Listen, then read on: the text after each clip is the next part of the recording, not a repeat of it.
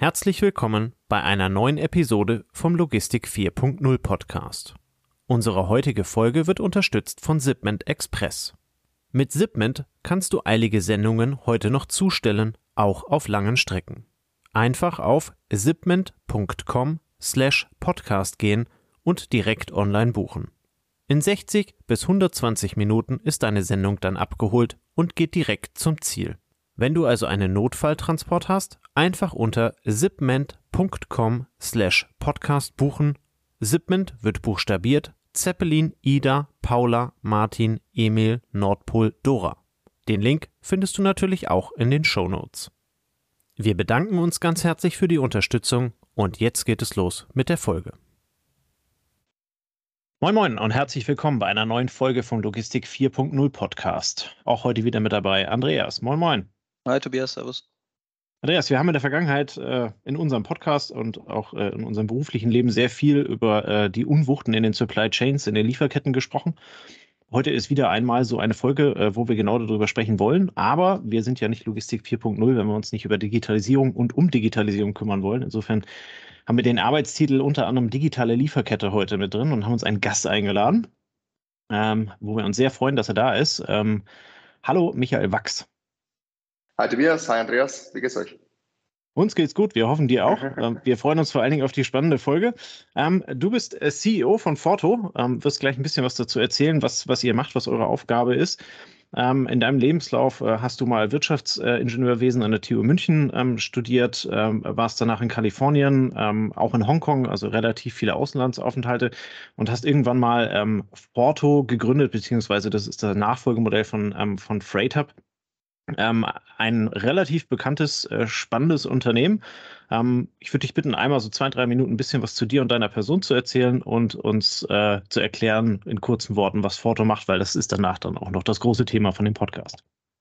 Klar, sehr gerne. Ähm, ja, ich bin äh, in der Nähe von München aufgewachsen und habe dann äh, Maschinenbau und äh, Wirtschaftsingenieurwesen ähm, äh, studiert vor knapp zehn Jahren das erste Unternehmen gegründet. Ähm, ich würde mal sagen, inspiriert durch einen Aufenthalt oder durch ein Studium am CTM. Das ist ein Institut der LMU und TU hier in München, das sehr stark Unternehmertum, aber auch Forschung fördert. Ähm, in interdisziplinären Teams wird man da peu à peu an auch eine eigene Gründung herangeführt.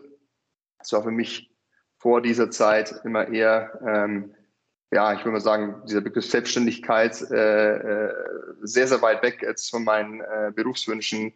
Ähm, und äh, durch das CTM wurde da so ein bisschen auch die Angst vorm Gründen genommen, würde ich sagen. Und äh, ähm, die Hälfte der circa 35 bis 40 Absolventen ähm, äh, pro Jahr ähm, äh, wagen sich dann eben auch an die eigene Unternehmensgründung. Heute sind da viele bekannte Unternehmen auch dabei, Trade Republic, Tier Mobility, Personio natürlich zum Beispiel. Äh, all diese äh, Firmen sind quasi mit ähm, ursprünglicher äh, CTM-DNA gestartet worden und äh, unter diesen ist dann eben auch äh, Forto. Dort habe ich auch meinen Mitgründer Erik kennengelernt. Vor zehn Jahren dann eben äh, ungefähr das erste ähm, ähm, Startup äh, im Bereich Infrastructure Monitoring gegründet. Firma heißt Konux, gibt es auch immer noch. Ähm, wir haben damals quasi ähm, Sensoren hergestellt. Firma stellt immer noch quasi Sensoranalytiksysteme her, äh, die heute sehr stark im Schienenbereich eingesetzt werden, um quasi Wartungsintervalle vorherzusagen und somit ähm, die Bahn zukünftig hoffen, äh, hoffentlich pünktlich ankommen äh, zu lassen. Und ähm, habe das eineinhalb, zwei Jahre gemacht, äh, dort quasi das Vertriebsteam mit aufgebaut, bin dann ausgestiegen, hatte die einmalige Gelegenheit, dann zusammen eben jetzt mit Erik, meinem jetzigen Mitgründer und äh, CTO äh, und auch Fabian Ferri-Heilemann, äh, die uns zu Beginn natürlich äh, mit ihrem Netzwerk und natürlich auch finanziell sehr stark unterstützen konnten. Äh, Freight Hub gegründet Anfang 2016. Und genau, jetzt äh, ähm, ja, knapp äh, äh sieben Jahre später äh, haben wir ungefähr 959 Mitarbeiter an 17 verschiedenen Standorten und äh, kümmern uns sehr stark um die Digitalisierung in der Logistik und natürlich äh, stellen wir sicher, äh, unseren Kunden einfache und zuverlässige Logistikdienstleistungen zur Verfügung zu stellen. Ähm, Michi, habt, Habe ich was vergessen, äh, Tobias? Oder? Nein, das war ja sehr allumfänglich. Also insofern vielen Dank. Ähm, jetzt äh, tauchen wir mit Andreas ein bisschen tiefer ins Thema ein. Ja, Michi, ihr habt in der Vorbereitung haben wir gesagt, ihr habt über 2500 Kunden. Darunter sind so ähm, bekannte Namen wie die On AG für Laufschuh-Fetischisten äh, wie ein Tobias auch ganz gut, Outfittery, äh, Enpal. Ihr bietet den Transportdienstleistung, vor allem Seefracht und mhm. habt ähm, in sieben Jahren fast 600 Millionen Venture Capital äh, eingesammelt, um die Vision der digitalen Spedition zu verwirklichen. Was unterscheidet eure Dienstleistung abseits der doch sehr beeindruckenden Zahlen von der klassischen Seefrachtspedition? Ja, also wir sind vor ähm, äh, sieben Jahren an den Start gegangen, ähm, um zunächst mal die Prozesse in der Logistik für den Kunden einfacher zu gestalten. Also wir sind mit der Ambition in ein für uns zu diesem Zeitpunkt damals eher unbekanntes Terrain äh, vorgestoßen. Ähm, wirklich äh, Kunden zukünftig eine transparentere, einfachere, zuverlässigere Dienstleistung anzubieten, weil mit ganz vielen Kunden, vor allem eben aus dem E-Commerce-Segment, äh, das wir damals sehr gut kannten, ähm, äh, wurde in ersten Gesprächen klar, dass äh, für sie Logistik eine ganz starke Blackbox ist. Und viele der ähm, äh, Kunden, mit denen wir dann gesprochen haben, aber auch viele der Speditionen, mit denen wir damals gesprochen haben, haben äh, unseres Erachtens äh, ja viele Prozesse äh, manuell aufgesetzt, äh, teilweise auch, ähm, würde man sagen, sehr, ähm, sehr, sehr ähm, ja, ja, alte Software-Systeme im Einsatz gehabt und äh, das schien uns zu dem Zeitpunkt damals eben als großes Potenzial äh, um sicherzustellen, ähm, dass dies zukünftig äh, vielleicht auf einer eigenen Softwareplattform läuft. Und ähm, von dem her haben wir damals uns eben bewusst dagegen entschieden, jetzt nicht nur, ich sage mal, so ein, so ein bisschen äh, Lippenstift auf das System aufzusetzen und ähm, äh, sagen wir, in, in, wie viele Außenstehende damals gemeint haben, einen Webshop gebaut für, für Fracht, sondern wir haben gesagt, wir bauen eigentlich eine Spedition mit einem eigenen Tech-Stack. Also wir haben damals ähm, nicht nur Software, ähm, die jetzt zum Kunden hin ein schöneres Buchungsinterface, sowas wie Booking für Container äh, anbietet, sondern eben auch im Backend ein eigenes Transportmanagementsystem gebaut. Und ähm, da sind wir eine der wenigen Speditionen, die das heute machen. 24 äh, der Top 25 Speditionen hat heute eigentlich CargoWise im Einsatz und ist somit von der Software her kaum differenziert ähm, äh, jetzt im Wettbewerb. Und äh, da sind wir jetzt neben wenigen anderen digitalen Konkurrenten im, im, Markt in Europa auf jeden Fall die größte digitale Spedition, äh, die hier auf der eigenen Software läuft.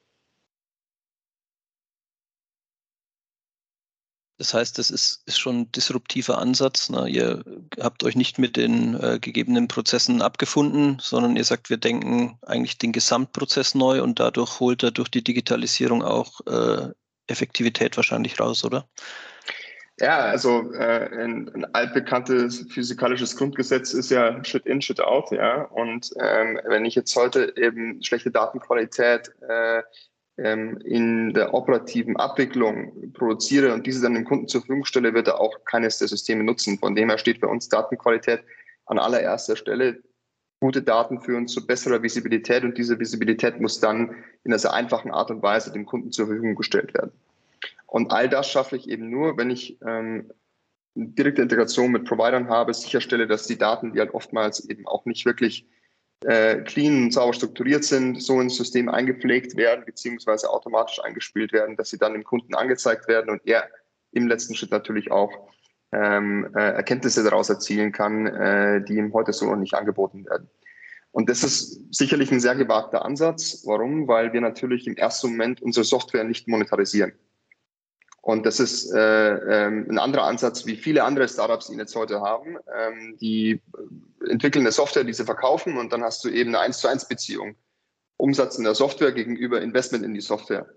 Bei uns ist diese Beziehung etwas komplexer. Wir machen Umsätze wie eine Spedition heute und müssen äh, langfristig über Kostenvorteile und äh, natürlich auch Margenvorteile, die wir durch ähm, die Bereitstellung äh, von, ich sage mal, einer kostenlosen Supply Chain Management Software, die wir vielen Kunden heute anbieten, und natürlich auch ein effizientes Backend, äh, Backend erzielen, ähm, dann eben auch dieses Investment äh, rechtfertigen. Und ähm, das ist sicherlich nicht äh, immer ganz einfach zu erklären, ähm, aber wir hatten hier sicherlich ähm, äh, Glück und natürlich auch äh, ähm, sehr viel harte Arbeit reingesteckt, eben ein Team zusammenzustellen, das es geschafft hat, ähm, äh, durch Wachstum, durch Kundenzufriedenheit immer wieder auch äh, Investoren zu überzeugen, äh, dass sie uns weiter ähm, äh, unterstützen, finanzieren und in eine Firma zu investieren, die natürlich langfristig ähm, eine der Top 10, Top 20 Speditionen werden kann. Ähm, jetzt hat der Andreas gerade ähm, schon eingangs erwähnt, ihr habt relativ viel Venture-Kapital eingesammelt. Ähm, jetzt hast du so ein bisschen ähm, die, äh, dieses Thema, ähm, worauf spezialisiert ihr euch oder was, was ist euer Angebot? Ähm, diese Nachvollziehbarkeit von Routen, von, äh, von Transportketten ist ja aus einem ganz anderen Thema auch noch sehr spannend geworden über die letzten Jahre beim, beim Thema Nachhaltigkeit. Mhm. Da sind ihr im vergangenen Jahr auch zwei große äh, Kooperationen eingegangen. Vielleicht magst du da ein bisschen was zu erzählen? Ja, ähm, ich glaube, was sicherlich ähm, äh, in, in, in der Generation der Mitarbeiter, die bei uns jetzt äh, den Großteil ausmacht, ähm, anders ist als vielleicht in vorherigen äh, ähm, Generationen, dass es den Mitarbeitern extrem wichtig ist, wo, wofür sie arbeiten. Also was ist der Impact der Firma, was ist äh, der, der Purpose, der dahinter steckt. Und wir haben schon immer einen sehr großen ähm, äh, Wert auf Nachhaltigkeit gelegt. Ähm, Forto selbst als Firma ist äh, CO2-emissionsneutral, also seit der ersten Stunde. Wir haben jegliche Emissionen, die durch Reisetätigkeiten beziehungsweise aber auch im Büro anfallen, äh, kompensiert beziehungsweise im ersten Moment äh, schon versucht zu vermeiden. Und haben das jetzt eben auch peu à peu ähm, Scope 2, Scope 3 auf äh, ähm, auch unsere Kunden äh, erweitern können. Und somit nutzen mehr als die Hälfte unserer Kunden aktuell schon auch Klimaschutzmaßnahmen ähm, sei es eben durch äh, CO2 ähm, ähm, CO2-Zertifikate, die erworben werden, also ähm, ähm, sogenanntes Offsetting beziehungsweise auch Emissionsreduzierung durch Biofuels. Und ähm, ja, wir sind bisher stolz, dass wir im letzten Jahr ähm, eine Kooperation mit äh, Hapag-Lloyd, ähm, die erste, die hier ähm, offiziell verhandelt wurde, und auch Good Shipping ähm, eingegangen sind, die Emissionen im Seefrachtbereich um 70 bis 80 Prozent reduzieren können. Also es ist wirklich äh, ein extrem starkes äh, Produkt meines Erachtens und somit die Zwischenstufe, bis es dann eben über ähm, äh, ähm, Green Methanol wirklich dann äh, ähm, deutlich nachhaltigeres Shipping gibt. Aber da sind aktuell ja gerade noch mal erst die Schiffe im Bau und der Kraftstoff äh, muss erst noch ähm, ähm, abschließend äh, entwickelt werden und dann eben auch in der notwendigen äh, Menge zur Verfügung gestellt werden äh, können. Und von dem her, glaube ich, haben wir es da ganz gut geschafft, jetzt schon auch Kunden äh, stärker darauf aufmerksam äh, zu machen und sie eben auf dieser gemeinsamen Reise mitzunehmen äh, zu nachhaltigem Transport. Und da ist es unser Ziel, bis 2025 100% klimaneutral zu werden. Ähm, und da steht die ganze Firma dahinter. Und ähm, es ist sehr schön zu wissen, dass auch mittlerweile mehr als die Hälfte unserer Kunden dahinter steht. Ähm, du hast jetzt schon äh, Hapag-Lloyd genannt. Ähm, der Seefrachtmarkt ist ja relativ stark konsolidiert. Ne? Die großen Räder bilden, man kann sagen, fast ein Oligopol. Ähm, auch die Häfen ähm, sind nur bedingt im Wettbewerb, teilweise in staatlicher Hand, ähm, was jetzt zum Beispiel durch die Beteiligung von China in Hamburg ähm, zum Politikum wurde. Wie ist es euch gelungen, euch da als Startup in so einem Milliardenumfeld äh, zu behaupten? Ähm, wo stoßt ihr an Grenzen? Und äh, wie hat sich das Ganze so auch ein bisschen über die letzten drei Jahre in der Corona-Zeit entwickelt? Ähm, ja, also du sprichst da sicherlich äh, äh, keine kleine Herausforderung an, weil es ist natürlich, ähm, ja, it's a scale game. Ne? Also im Endeffekt äh, gewinnt der, der am meisten Container verschifft, weil der die besten Preise bekommt. Ähm, und dieses Henne-Ei-Problem, kein Volumen, schlechte Preise, schlechte Preise, kein Volumen, äh, das muss man zunächst mal durchbrechen. Und da hat es uns sicherlich geholfen, dass wir durch ähm, unser System, durch unsere Software äh, immer schon eine Vision aufzeigen konnten, die uns äh, dazu befähigt hat, eben Investments ähm, äh, zu äh, ähm, ähm Investments äh, ähm, auch anzulocken, die äh, dann äh, es uns erlaubt haben, ähm, auch in Kunden zu investieren und somit erstmal eine Grundmasse am Volumen aufzubauen. Und mittlerweile sind jetzt gerade auf dem Trade ASEAN in Deutschland, ASEAN Europa in den Top 10, Top 15 angelangt und bekommen somit auch sehr kompetitive Preise. Ähm, in den letzten eineinhalb bis zwei Jahren äh, war das sicherlich auch äh, weniger ein Problem, einen guten Preis zu bekommen. Ich glaube, die Preise waren für alle schlecht. Äh, was war eher ein Problem, Platz zu bekommen. Ja, ich glaube, äh, es gab äh, selten eine Zeit, wo einerseits so viel Nachfrage auf einmal äh, im, im Markt war und das beim sehr inelastischen System. Ja, es ist eben, also Global Trade ist not a Startup. Du kannst halt nicht mehr von, von, von Jahr zu Jahr 20 Prozent mehr Kapazität kompensieren. Ähm, und dementsprechend wurde es natürlich in vielen Häfen eng. Es kam zu Engpässen. Suezkanal war dann natürlich der Peak des Ganzen, ähm, das dazu geführt hat, dass kaum mehr Kapazität im Markt vorhanden war. Was dann wiederum dazu geführt hat, dass äh, äh, der Räder, äh, für den das Leben ohne Schiffe natürlich nichts wert ist, äh, äh, sehr viele Schiffe nachbestellt hat. Jetzt erwarten wir ungefähr 7,2 Millionen TU an Kapazität, die in den nächsten drei Jahren äh, so peu à peu ähm, mit in die Flotte einfließen werden. Man gleichzeitig natürlich ein Stück weit Kapazität, die aus dem Markt genommen wird durch die IMO 2023. Werden es jetzt 5% weniger, werden es 10% weniger? Wir wissen es nicht. Es kommt auf jeden Fall mehr nach, als wegfallen wird. Das ist schon mal klar. Und das zum Zeitpunkt, wo die Nachfrage natürlich vom Kunden durch allzeit hohe äh, Inventories, durch natürlich auch einen etwas konservativeren äh, Konsumenten äh, im, im, teilweise zweistelligen Prozentbereich äh, fällt. Und das, glaube ich, wird eine sehr spannende Zeit jetzt werden für die ganze Industrie in den nächsten zweieinhalb bis drei Jahren. Sicherlich auch für die Räder, sehr stark natürlich, aber auch für die Forwarder ähm, und äh, nicht zuletzt auch äh, natürlich für den Kunden. Die, die, die Rolle der Häfen nochmal, diesen Infrastruktur, das ist ähnlich wie vielleicht der Autobahnbau den Spediteur, den Landspediteur bewegt oder wie, wie seht ihr das? Kommt ihr da rein oder seid ihr da einfach, wie wenn ich jetzt als Kunde bei der Deutschen Bahn versuche, was am ICE zu ändern, mhm. da habe ich relativ wenig Einfluss? Also wir können jetzt natürlich aus unserer Position her wenig Einfluss auf Häfen äh, ausüben. Ja? Und ich glaube, dass hier natürlich schon äh, es ist für manche Räder sicherlich äh, nicht ganz einfach wird, äh, gegenüber Terminal Operatoren ähm, sich da zu behaupten und natürlich der Markt dort auch sehr, sehr, sehr stark konsolidiert ist. Ähm, man merkt jetzt äh, nochmals mehr, auch in den letzten ähm, ein bis zwei Jahren, dass Leute also nachvollziehen und verstehen, wie wichtig kritische Infrastruktur ist. Also ohne jetzt, äh, äh, will, jetzt hier, will jetzt hier nicht politisch werden, aber ich glaube, es ist schon interessant, mal irgendwie sich vor Augen zu halten, dass es im Jahr 2020 eine absolute Priorität war für ähm, Deutschland, ähm, die Lufthansa finanziell zu unterstützen, um sicherzugehen, dass Deutschland weiterhin äh, eben eine eigene Airline hat, um im Notfall eben auch ähm, Transporte ähm, ähm, äh, darüber abwickeln zu können. Und äh, das ist dem Land sehr, sehr, sehr wichtig.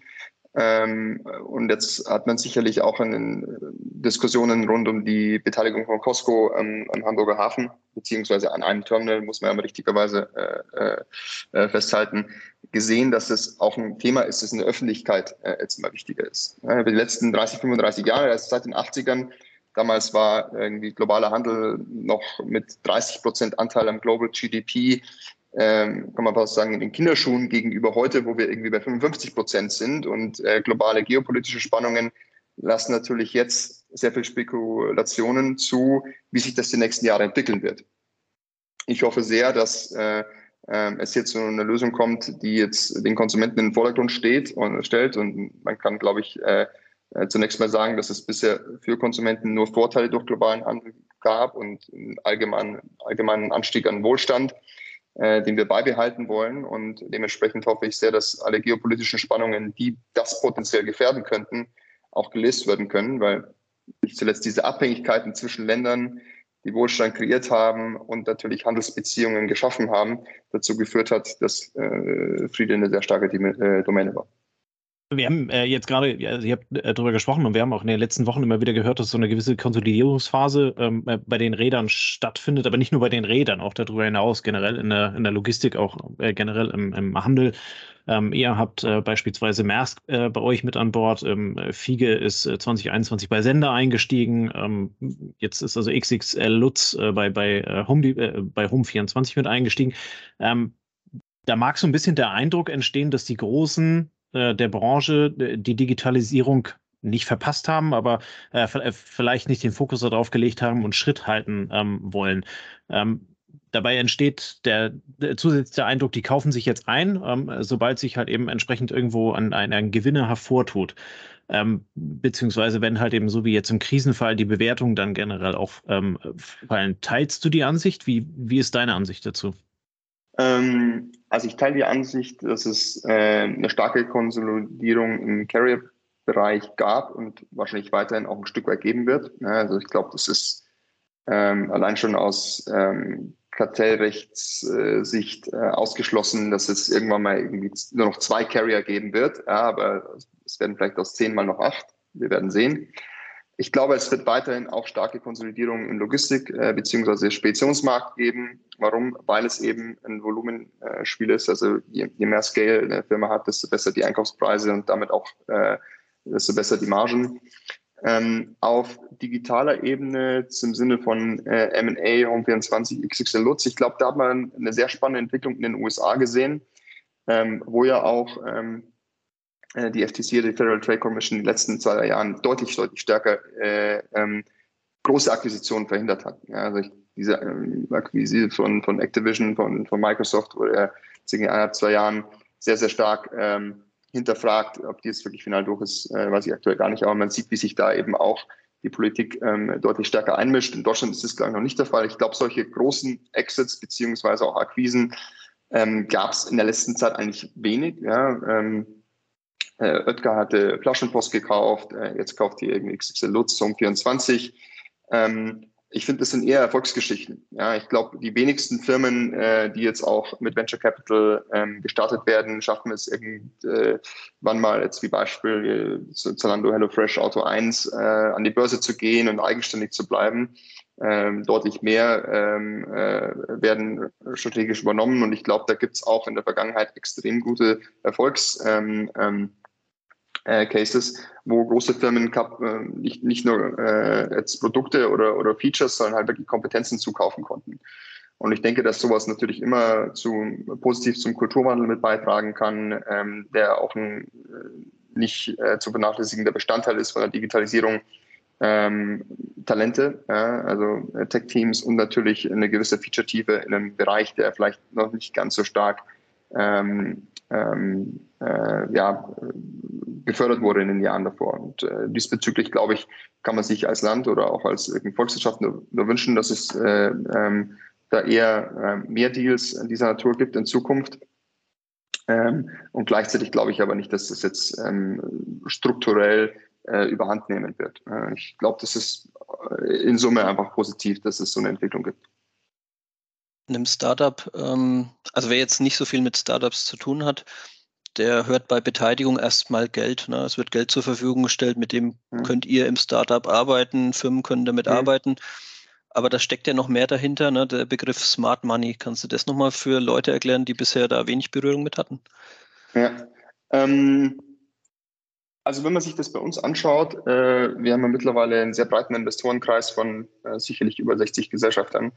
Ähm, das ist natürlich auch ein extrem starkes Netzwerk. Und ähm, viele dieser Firmen sagen halt, wir investieren jetzt nicht irgendwie public am Aktienmarkt, sondern im, im Privatmarkt, weil wir damit äh, deutlich bessere Rendite erwarten ähm, und gleichzeitig auch mehr helfen können. Ja? Durch Intros zu Kunden, durch vielleicht auch Portfoliounternehmen, die ähnliche Dienstleistungen brauchen.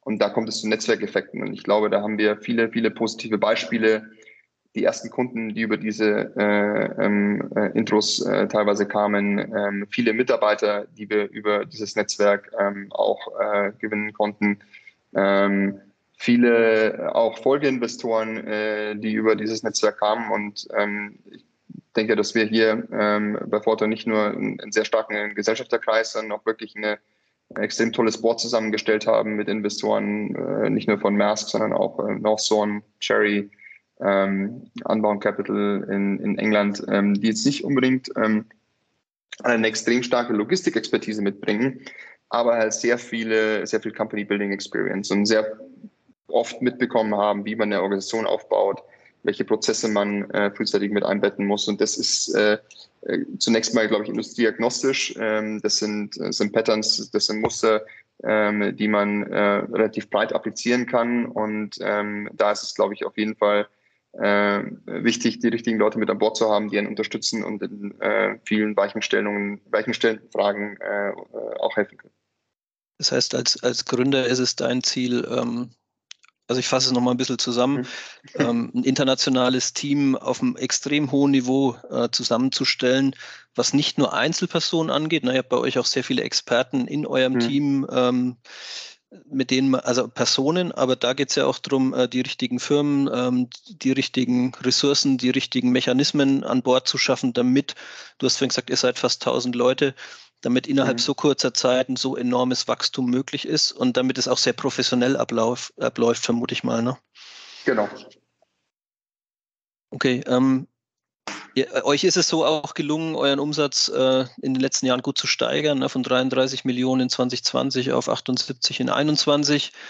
Ähm, ihr, ihr, habt Verluste, aber die Gewinnerwirtschaftung ist, ist nicht euer vornehmliches Ziel, nehme ich mal an. Ne? Du hast ja gesagt, es mhm. äh, ist ein, ist ein Scale-Game. Das heißt, es geht darum, äh, sich so am Markt zu platzieren, dass man viel Umsatz hat.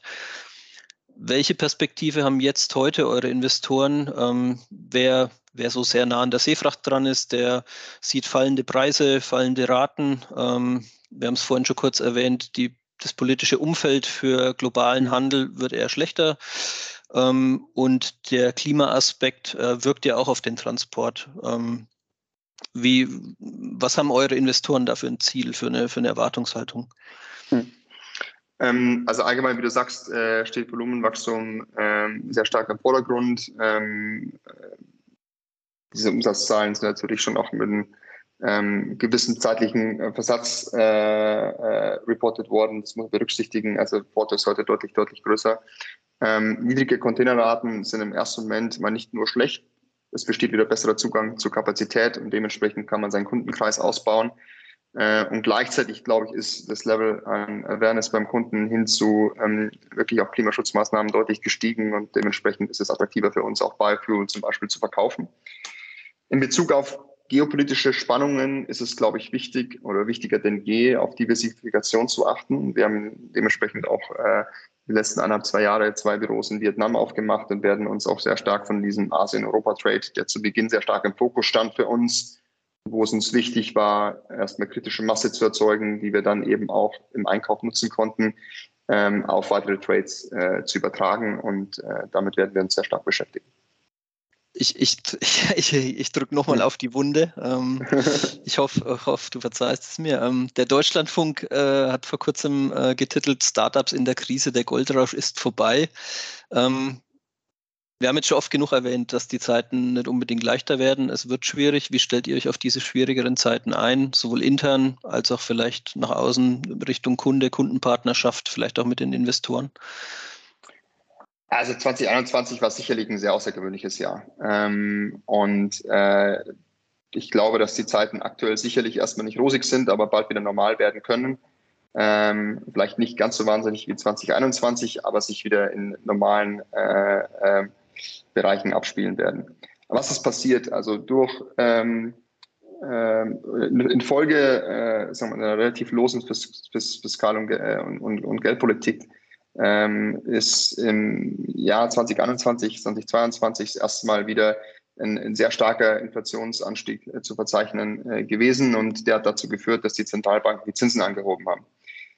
Wenn ich jetzt wieder auf der Bank mittlerweile ja ähm, äh, für Dollar sogar irgendwie knapp fünf Prozent bekomme ja, äh, für, äh, für, für, für Tagesgeld, ähm, dann ändert sich natürlich meine, meine, meine Risk-Return-Funktion.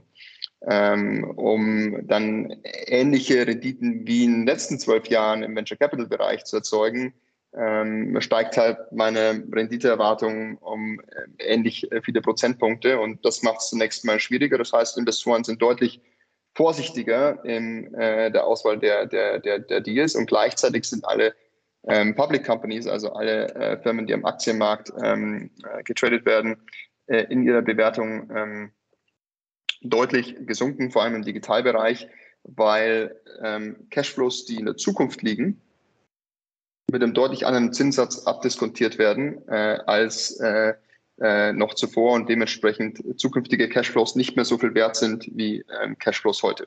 Das heißt, der Growth-to-Value-Rotation, ähm, Investoren sind viel stärker auf profitable Unternehmen geschwungen, wo sie eben heute mit den Cashflows, die erwirtschaftet werden, sehr sichere Zinsen äh, erwirtschaften können und sind weggegangen von Firmen, die Cashflows in der Zukunft versprochen haben, äh, die aber heute noch äh, Verluste schreiben. Und ähm, das war sicherlich ein sehr deutlicher Ruck, der hier durch die Industrie ging, der dazu geführt hat, dass deutlich, deutlich weniger Wagniskapitalfinanzierungen 2021, äh, 2022 abgeschlossen wurden als auch 2021. das heißt auch, dass alle Firmen jetzt mit deutlich anderen Erwartungen in die Zukunft schauen und somit den Gürtel enger schneiden. Das ist jetzt nicht zum ersten Mal, dass man irgendwie durch, äh, äh, ich sag mal, ja, so ein äh, Zyklus geht äh, für viele unserer Mitarbeiter, ähm, aber ähm, doch das erste Mal, dass sie sowas hautnah erleben und von ähm, ja, als einem, relativ starken Bullmarket äh, hin in, in, in eine globale Rezession laufen. Ähm, wie haben wir uns darauf jetzt eingestellt? Äh, es wird natürlich nicht äh, mehr ganz so äh, leicht, äh, Wagniskapital einzusammeln. Das heißt, man muss ähm, stärkere äh, Finanzkennzahlen äh, vorweisen können. Man muss ähm, sicherlich auch nochmal ähm, besser auch ähm, so einen, einen Exit-Path aufzeigen können und dementsprechend muss das Geld, das man eingesammelt hat, länger reichen. Ja was dazu geführt hat, dass wir auch Einsparmaßnahmen ähm, ähm, äh, vorgezogen haben. Und ähm, das wird jetzt sehr, sehr vielen äh, jungen Unternehmen so gehen. Ähm, und ich glaube, im ersten Moment ist das natürlich erstmal ein schmerzhafter Prozess. Ähm, Wenn es äh, viele Jahre lang nur bergauf ging, äh, dann auch mal irgendwie äh, diesen Gegenwind ähm, abzufangen, ist sicherlich erstmal äh, ein neuer Zustand, äh, an dem man äh, sich gewöhnen muss. Gleichzeitig, glaube ich, bietet es aber auch eine wahnsinnige Gelegenheit, Firmen zu bauen, die einfach deutlich, deutlich kapitaleffizienter ähm, sind und ähm, meines Erachtens auch äh, langfristig bessere Chancen haben zu überleben. Vielen Dank. Ähm, das war ein sehr spannender Ausflug in die BWL. Ähm, ich glaube, gerade, gerade dann, wenn die, wenn die Inflation hoch ist und, und äh, die Unternehmen sich an der Stelle halt eben Gedanken um ihre Kosten machen müssen, ähm, weil das hattest du gerade gesagt, weil Kapital am Markt halt eben wieder deutlich teurer geworden ist, ob es jetzt die 2% für einen Euro sind, die 5% für einen Dollar, spielt erstmal keine Rolle. Das muss ja dann halt eben entsprechend immer oben drauf gerechnet werden. Anfang des Jahres ist er gleichzeitig dann halt eben für, für eure Kunden, ähm, für äh, den kompletten Handel auch irgendwo die Zeit äh, der, der Ausschreibungssaison, ähm, der Ausschreibungstermini, äh, wo dann halt eben Seefrachtraten für sechs, zwölf, ich weiß nicht was Monate äh, versucht äh, werden zu, zu fixen. Ähm, die Raten sind irgendwo noch nicht ganz auf Vor-Corona-Niveau, aber zumindest nicht mehr in dem exorbitant erhöhten Bereich ähm, von vorher. Hast du da Tipps für unsere Hörer, die jetzt äh, gespannt zuhören, ähm, was sie in der Zukunft äh, fokussieren sollten, um da möglichst gut wegzukommen und so wie du gerade gesagt hast, möglichst kapitaleffizient arbeiten können?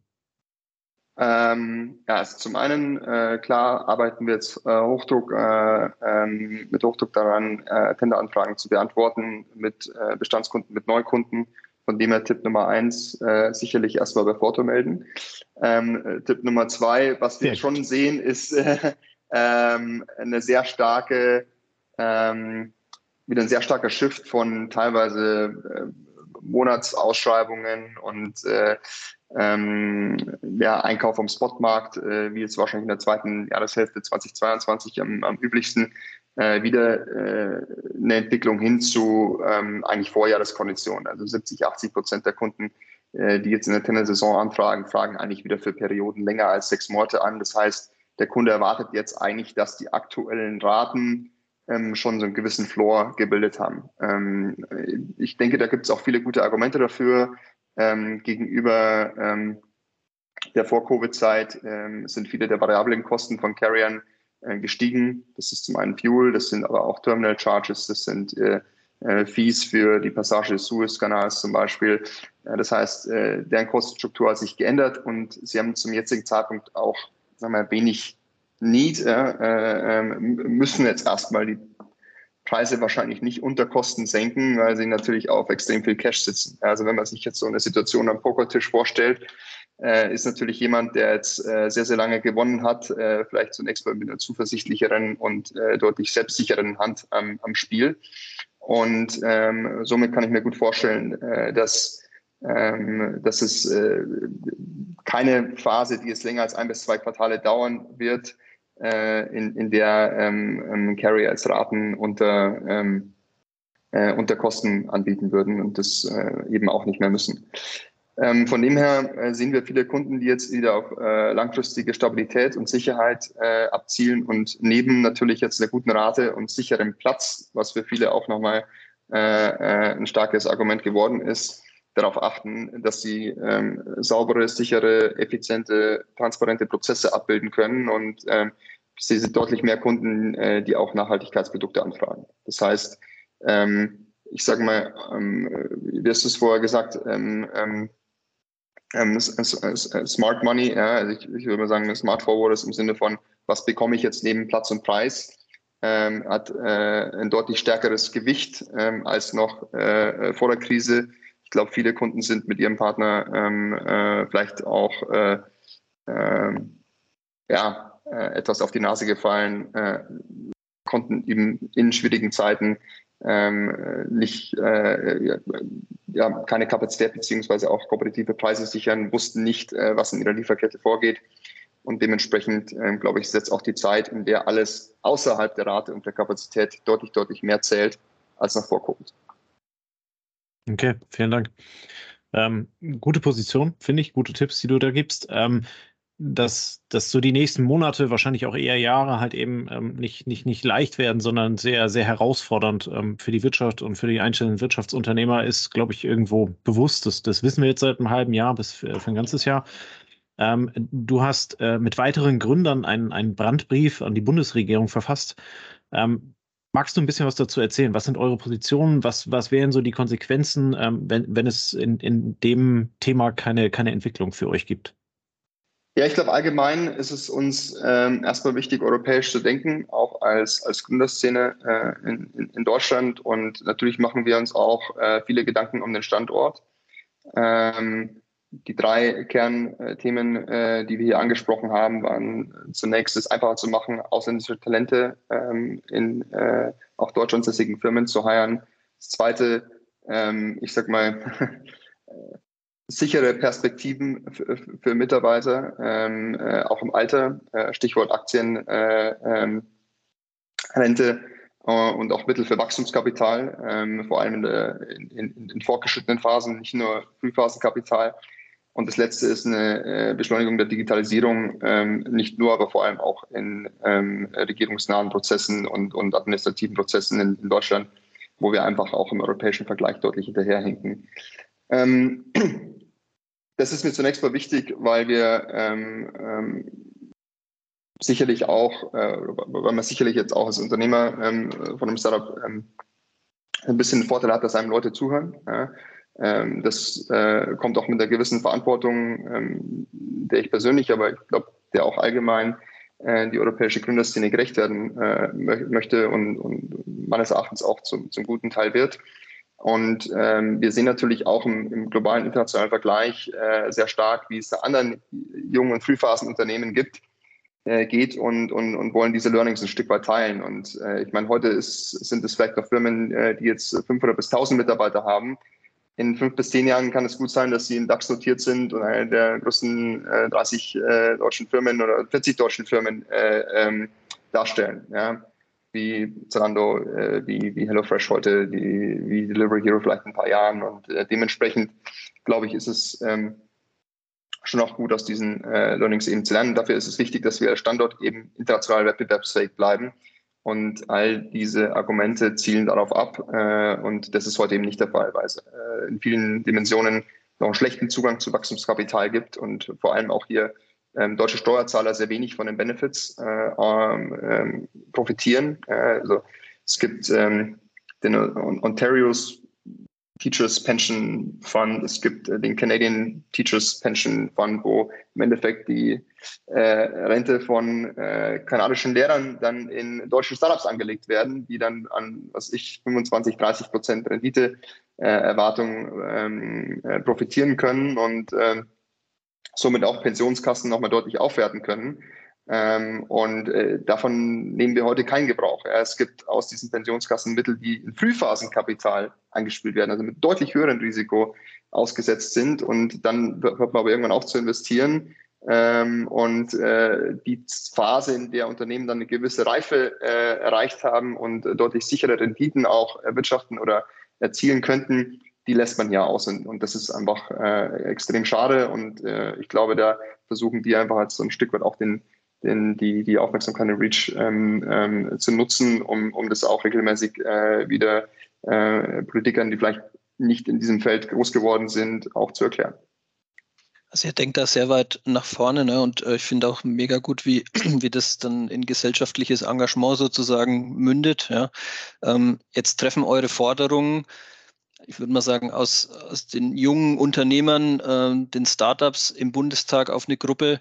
Ich habe mal nachgeguckt, äh, das sind 10 Prozent unter 30 Jahre alt, äh, fast die Hälfte über 50. Ähm, wie, wie, gehst du damit um? Wie, wie versuchst du da ähm, die Bahn richtig zu lenken oder das Thema in die richtigen äh, Bahnen zu bekommen? Ähm, also da, ich, das Glück ist, dass äh, ja viele der deutschen Politiker da extrem aufgeschlossen sind. Ganz egal, ob das jetzt äh, zu Beginn der Ukraine, äh, des, des Kriegs in der Ukraine war ähm, wo sich eine Gruppe formiert hat und, und, und äh, äh, damals Robert Habeck angeschrieben hat, der innerhalb von einem Tag persönlich geantwortet hat, ob jetzt äh, ähm, bei diesem Brandbrief ähm, ja, Leute wie Christian Lindner angesprochen waren, wurden, die sich da auch immer persönlich wieder Zeit nehmen, zuzuhören, verstehen wollen, äh, und sich dann auch eben ähm, ähm, einsetzen. Ähm, Personen wie äh, äh, Jörg äh, ähm, Cookies, der äh, als Staatssekretär mittlerweile tätig ist, der sich da auch immer wieder sehr, sehr eingesetzt hat, den ist natürlich auch äh, zukünftige äh, Perspektive, Chancengleichheit und äh, internationale Wettbewerbsfähigkeit extrem wichtig ähm, und ähm, dementsprechend sich auch immer wieder äh, da Input abzuholen, ähm, ähm, finde ich, wird hier sehr, sehr regelmäßig und auch verantwortungsvoll gemacht. Und äh, das äh, stimmt mich auch immer sehr positiv. Ja, ich glaube, man kann von keiner Person ähm, annehmen und erwarten, äh, alles zu wissen und alles im ersten Moment richtig zu machen. Äh, aber zu wissen, was man nicht weiß und äh, sich trauen, Fragen zu stellen und zuzuhören, ist, glaube ich, äh, etwas, ähm, ja, was man sich auf jeden Fall selber auch immer wieder vornehmen und äh, vornehmen sollte und äh, Gott sei Dank auch viele deutsche Politiker machen. Das heißt, die geteilten Learnings stoßen hier auch auf offene Ohren. Da spielt dann das Alter sozusagen überhaupt keine Rolle, sondern ihr seid da auch super gut vernetzt, ähm, um auch für die Zukunft entsprechend. Also man hat letzte Woche gesehen, als hier äh, Christian Lindner äh, den ersten Entwurf für die Aktienrente ähm, auch geteilt hat. Äh, man sieht es auch nochmal in äh, seiner Stellungnahme hin zu äh, Dry Income Besteuerung, ähm, ähm, die es nochmal leichter macht, ausländische Talente zu heiren, äh, die er letzte Woche im Handelsblatt abgegeben hat. Also all diese Themen sind schon da auch, äh, auch offene Türen gestoßen und werden jetzt sehr, sehr regelmäßig von der deutschen Regierung diskutiert. Super, vielen Dank. Also vielen Dank für das Mitnehmen in, in die Fotowelt, für das Erklären, auch für deine, ähm, sagen wir, die momentane wirtschaftliche Lage erklärenden äh, Darstellungen. Ähm, wir haben jetzt, äh, wir gehen jetzt so in, die, in, den, in, das letzte Viertel des Podcasts mhm. ähm, und wollen ein bisschen mehr noch zu dir erfahren. Ähm, ich habe in der Schlagwortrunde haben wir ein bisschen was zusammengetragen. Das würden wir dir einfach mal so hinwerfen und du kannst ja jeweils mhm. zu jedem Begriff vielleicht ein, zwei Dinge sagen, damit man dich als Person auch nochmal ein bisschen kennenlernt. Ähm, ich fange mal an mit Founders Pledge. Founders Pledge ist eine Organisation, die ähm, gemeinnützige ähm, Organisationen unterstützt. Ähm, da können Gründer einen Teil ihrer Anteile, die im Exit-Fall ähm, natürlich auch ähm, zum finanziellen Erlös führen, ähm, spenden. Und ich habe hier äh, 20 Prozent meiner zukünftigen Erlöse an diese äh, Organisation versprochen, um gemeinnützige Zwecke zu unterstützen. Okay. Kununu, Chrono-Portal, in dem Mitarbeiter ihre Arbeitgeber bewerten können, äh, sind hier einer der Top-Arbeitgeber, glaube ich, 2022 und auch 2023 geworden. Ähm, tolle Sache, schaue ich mir regelmäßig an. Äh, bin hier sehr dankbar äh, für Feedback, das wir von äh, werdenden ehemaligen oder aktuellen Mitarbeitern bekommen und fließt natürlich auch sehr stark in die Art und Weise ein, wie wir den Arbeitsplatz bei Forto gestalten möchten. Dann ist Forto auf dem Meer aktiv, haben wir vorhin schon gehört. Ihr seid auch in der Luftfracht aktiv, Airfreight. Ähm, wo findet dein Lieblingssport statt? Ist es Meer, ist es Land, ist es Luft? Ah, Lieblingssport, ich gehe im äh, Winter extrem gerne Skitouren. Ähm, äh, sobald es geht, wirklich äh, fast an jedem Wochenende. Ähm, Im Sommer ähm, bin ich entweder in Bergen beim Mountainbiken oder beim Kitesurfen. Von dem her, ähm, ja, alles, was draußen äh, passiert und äh, ähm, mir Zeit zum Nachdenken gibt und äh, äh, tendenziell eher schlechten Empfang hat. Ja. Okay, cool. Ähm, dann noch zwei, Global Formula Racing. Ähm, ja, äh, intellektueller Sport. Ähm, äh, ich war hier äh, zu großer Zeit, äh, lange Phasen meines Studiums in einer studentischen Gruppe aktiv, die einen Rennwagen gebaut hat. Also hier ein Einsitzer aus dem Carbon-Monocoque mit elektrischem, aber auch Verbrennerantrieb.